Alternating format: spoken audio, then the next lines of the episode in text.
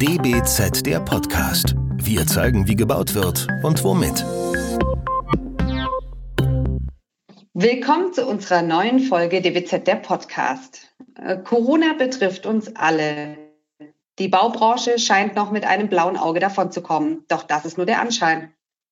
Eine Studie der Bundesarchitektenkammer aus dem April legt nahe, dass ab der zweiten Jahreshälfte die Baubranche mit den Auswirkungen der Pandemie zu kämpfen haben wird. Die Pandemie offenbart Schwachstellen im Planungs- und Genehmigungsverfahren. Was tun, wenn Bauverwaltungen geschlossen haben? Wie sollen Pläne digital eingereicht werden? Die Bundesregierung reagiert darauf mit schnellen Gesetzentwürfen.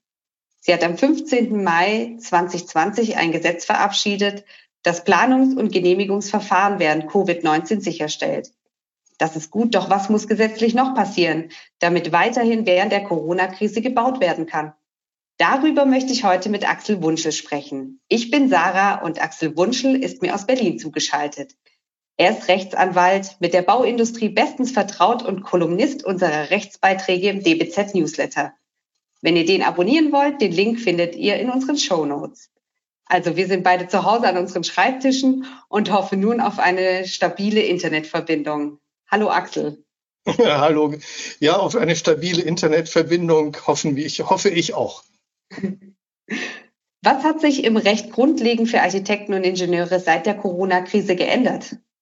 Naja, also zum einen ist dieses sogenannte Planungssicherstellungsgesetz, was du in deinem äh, Vorspann ja schon angesprochen hast, Mitte Mai besprochen worden. Äh, letztlich ist da drin halt geregelt worden, dass Erörterungen, Bekanntmachungen und Beteiligungen äh, während einer befristeten Zeit, ähm, wahrscheinlich bis zum Herbst, online erfolgen können. Sonst ist da, sonst ist eigentlich relativ wenig passiert. Äh, vor allem sind halt die rechtlichen, Verfra äh, die rechtlichen Fragen weitestgehend ungeklärt. Ähm, wir haben natürlich das Glück, dass wir in unseren Breiten doch eher selten mit Pandemien äh, zu kämpfen haben. Und ähm, das ist einerseits positiv. Auf der anderen Seite hat es natürlich zur Folge gehabt, äh, dass jetzt doch viele Dinge einfach noch nicht entschieden worden sind. Und man kann nur hoffen, dass die Rechtsprechung am Ende so handeln wird, wie wir uns das gegenwärtig erhoffen. Was kannst du denn dann jetzt konkret sagen? Wie sehen denn nun Architektenverträge aus, die während der Corona-Krise geschlossen werden? Braucht es da nur eine extra Klausel? Was muss ich denn als Architekt da jetzt beachten? Naja, äh, Verträge sind eigentlich wie vorher. Das heißt, ich muss als, als Architekt die ganz normalen Verträge wie bisher auch schließen. Aber ich sollte auf jeden Fall darauf achten, eine sogenannte Force Majeure oder höhere Gewaltklausel äh, mit einzufügen, wenn ich das nicht ohnehin in meinen Vordrucken schon habe. Und äh, da macht die Bundesarchitektenkammer, hat da, glaube ich, auch gewisse Formulierungsvorschläge. Äh, wichtig wäre aber auch, ähm, darauf zu achten, dass äh, Corona-Pandemien oder Pandemien überhaupt als höhere Gewalt von vornherein festgelegt werden. Denn äh, es gibt jetzt ja die Corona-Pandemie und wer weiß, ob in zwei Jahren nicht dann gerichtlich entschieden wird, naja, das hätten Sie vorhersehen können. Das hätten Sie wissen müssen. Äh, vielleicht kommt ja wieder mal eine Pandemie. Wir wissen das alle nicht. Also ähm, gut wäre es, äh, von vornherein reinzuschreiben, dass Pandemien immer als höhere Gewalt im Sinne äh, von den Vertragsparteien angesehen wird. Und dann ist es natürlich sinnvoll, aber das war es auch schon vor der Krise, ähm, eine Honorarvereinbarung zu treffen. Ähm, Sie kennen sicherlich die Rechtsprechung des EuGH zum, äh, zur HOAI und ähm, zu den Mindestsätzen der HOI.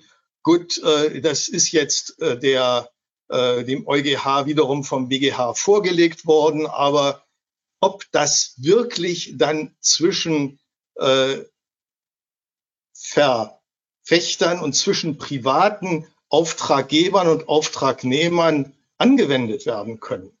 Das ist eine große Frage. Und diese große Frage ist nicht geklärt. Habe ich aber eine Honorarvereinbarung, wo ganz genau drin steht, das und das habe ich dafür und dafür zu bekommen, da kann man sich ja an der, VO, an der HOAI äh, auch durchaus orientieren. Dann bin ich auf der sicheren Seite. Denn ähm, es gilt ansonsten der schöne alte Spruch, vor Gericht und auf hoher See bist du in Gottes Hand. Und das gilt in diesem Fall ganz besonders. Was denkst du, hat denn die Corona-Krise für Folgen für Architekten und Ingenieure? Kannst du da eine Prognose wagen? Naja, also es hat ja letzte Woche der Hauptverband der deutschen Bauindustrie äh, seine Jahre, seine korrigierte Jahresprognose vorgestellt. Danach wird so ganz furchtbar viel wohl nicht passieren. Es ist schon heute so, dass wir äh, feststellen können, dass für viele Architekturbüros die letzten Monate eher Hochzeiten waren und sogar besonders viel zu tun war. Auch auf den Baustellen scheint relativ wenig äh, Auswirkungen der gegenwärtigen Pandemie feststellbar zu sein.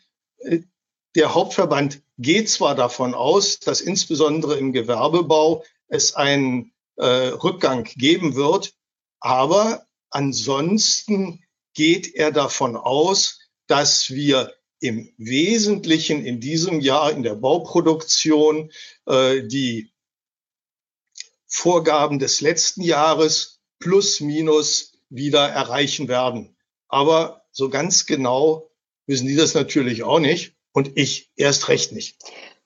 Das ist interessant, weil wenn man die Studie von der Bundesarchitektenkammer anschaut, dann sieht man dort sehr deutlich, dass Architekten im zweiten Halbjahr Probleme haben, Liquidität darzustellen, sich also, also liquide zu sein. Ja, das da, ist die sogenannte, Entschuldigung. Kein Problem.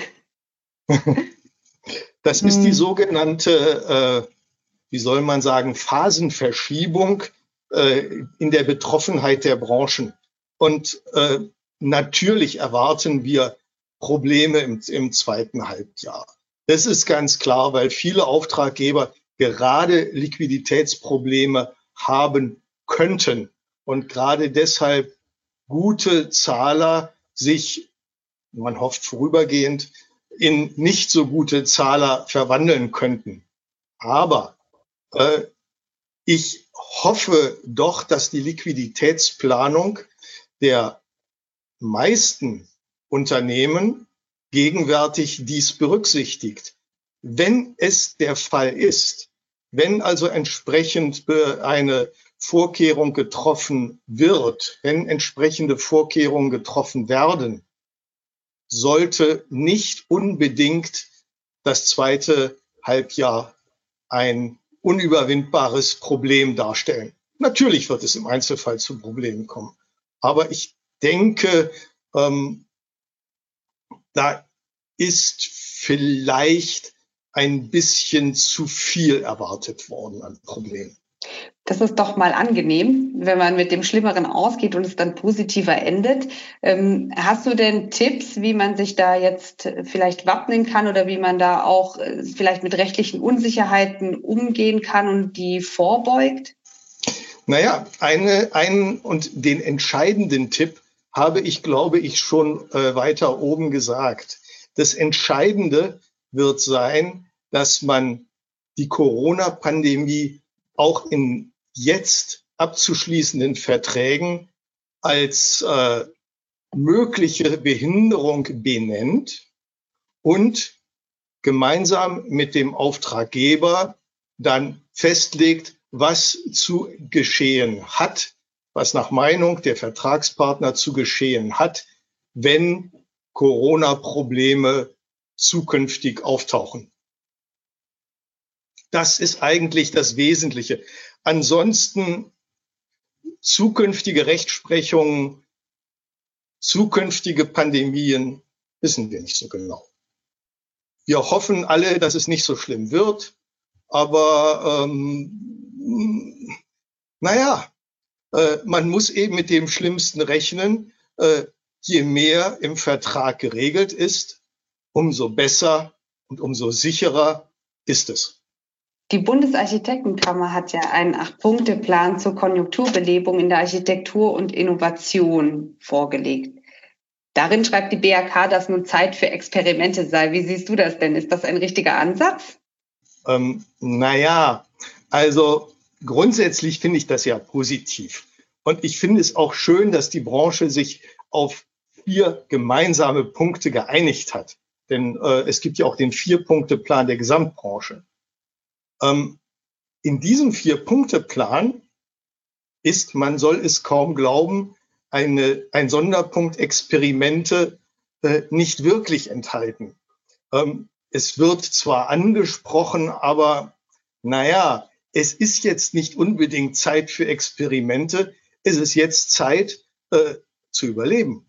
Und in, der, in einer vernünftigen Situation, die wir jetzt halbwegs überblicken können, in einer Branche, die offensichtlich oder nach heutigem Stand etwas weniger getroffen wird als die meisten anderen Branchen, ähm, Zeit, äh, Vorkehrungen zu treffen. Und da kann ich nur auf das verweisen, was ich vorhin gesagt habe. Was man heute regeln kann, sollte man regeln. Und im Wesentlichen sprechen Sie mit Ihren Auftraggebern, wenn Sie jetzt ein Problem haben. Sie können immer damit rechnen, dass äh, Ihr Auftraggeber jetzt äh, auch ein gewisses Verständnis für Ihre Probleme haben wird. Äh, vielleicht können Sie ja mit ihm gemeinsam eine Ergänzung zu Ihren bestehenden Verträgen schließen. Auch das ist eine Möglichkeit, Probleme, die in der Zukunft kommen könnten, ähm, bilateral zu lösen und sie nicht auf die Gerichte äh, und nicht auf die Gerichte zu vertrauen. Denn wenn man auf zukünftige Rechtsprechung baut, es ist verdammt mutig.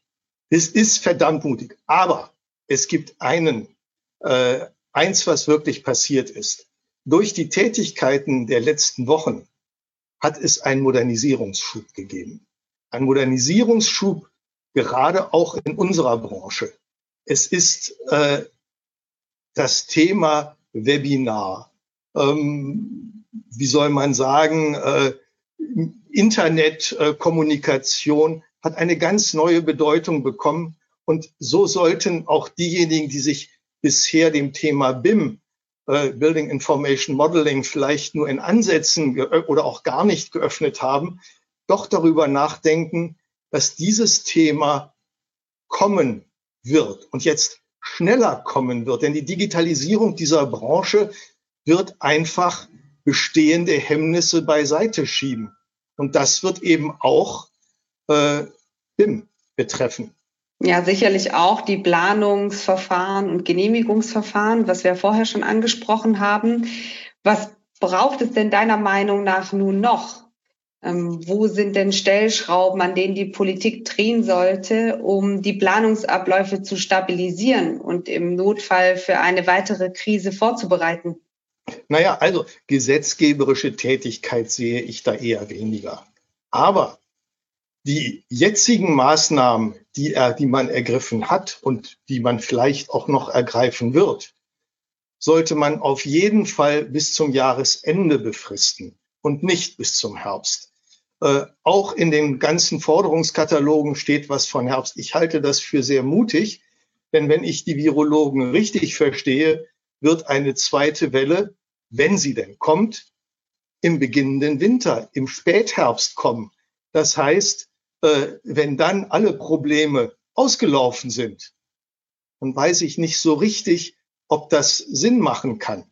Das heißt, man sollte jetzt zumindest vorsichtshalber entweder diese Gesetzgebung bis zum Jahresende oder auch darüber hinaus befristen oder zumindest eine Verlängerungsmöglichkeit optional schaffen.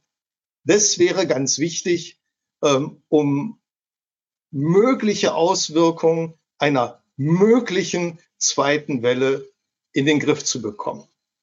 Natürlich an zweiter Stelle, vielleicht sogar an erster Stelle.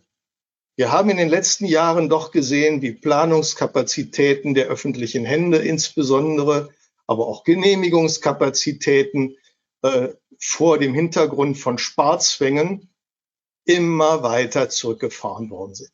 Das muss ein Ende haben. Ich glaube äh, und hoffe, dass auch das, da ein entsprechendes Bewusstsein eingetreten ist, dass man die Menschen einfach braucht. Und zwar nicht die Menschen, die gerade jetzt mal eben schnell eingestellt werden, weil Genehmigung gerade am Bauen ist eine lange, lange, lange Veranstaltung. Was ich heute plane, wird vielleicht in zwei Jahren gebaut. Und was ich heute genehmige, wird vielleicht in zwei Jahren gebaut. Also ähm, man muss heute die Menschen einstellen und man muss heute vor allem mehr Menschen einstellen. Gleichzeitig sollten die Planungskapazitäten digital so weit aufgerüstet werden, dass sie äh, eben einer kommenden Krise und nicht nur einer kommenden Krise, auch den kommenden Notwendigkeiten des Bauens besser als bisher begegnen können. Es soll ja Behörden geben, in denen es heute noch einen Zettelkasten gibt. Äh, ich glaube, das wird nicht die Zukunft sein. Und dann natürlich BIM. Building Information Modeling wird Standard werden in unserer Branche.